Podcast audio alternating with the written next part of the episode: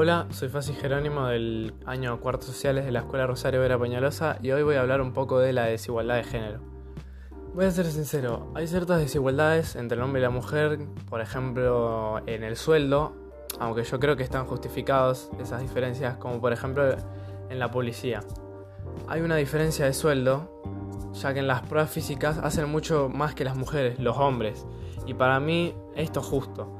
Y hay algo que me molesta mucho, es que una desigualdad ante la ley. ¿Qué me refiero con la desigualdad hacia la ley? A lo que me refiero es que, por ejemplo, acá en Argentina el hombre tiene muchas más posibilidades de ser encarcelado más que la mujer, o por ejemplo en Nicaragua, si un hombre comete el mismo delito que una mujer, el hombre tiene más condena de la mujer. O sea, repito, por el mismo delito. Otro ejemplo de desigualdad es que el salario medio anual de una mujer es de 22,17% más bajo que el de un hombre.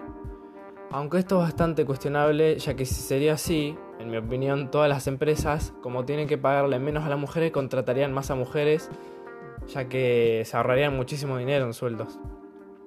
Otra es la tasa de empleo en mujeres, que es del 44%, mientras que los hombres es del 55,7%. Y eso me parece injusto también, ya que esto, en esto tendríamos que tener las mismas oportunidades. Y bueno, em, por último, de los ejemplos voy a poner el ejemplo del poder en la política. La participación de las mujeres en cargo ejecutivo de los principales partidos políticos se cifra en un 38% y según los datos de la ONU, eh, el 90% los jefes de estados del mundo son hombres. Ah, se me olvidó comentar que según la OMS, la Organización Mundial de la Salud, el promedio de vida de mujer es mayor al del hombre, con un promedio de 4,4 años más que el hombre. O sea, es decir, que las mujeres viven 4,4 años más que los hombres. En definitiva, este es un mundo desigual, tanto para hombres como para mujeres. En casos justificables y en otros casos no. Pero no por eso tenemos que, que por eso tenemos que intentar cambiar algunas cosas de la sociedad.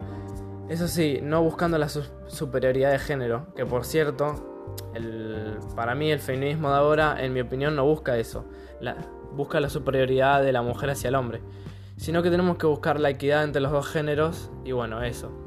Mi nombre es Fácil Jerónimo y muchas gracias por escuchar.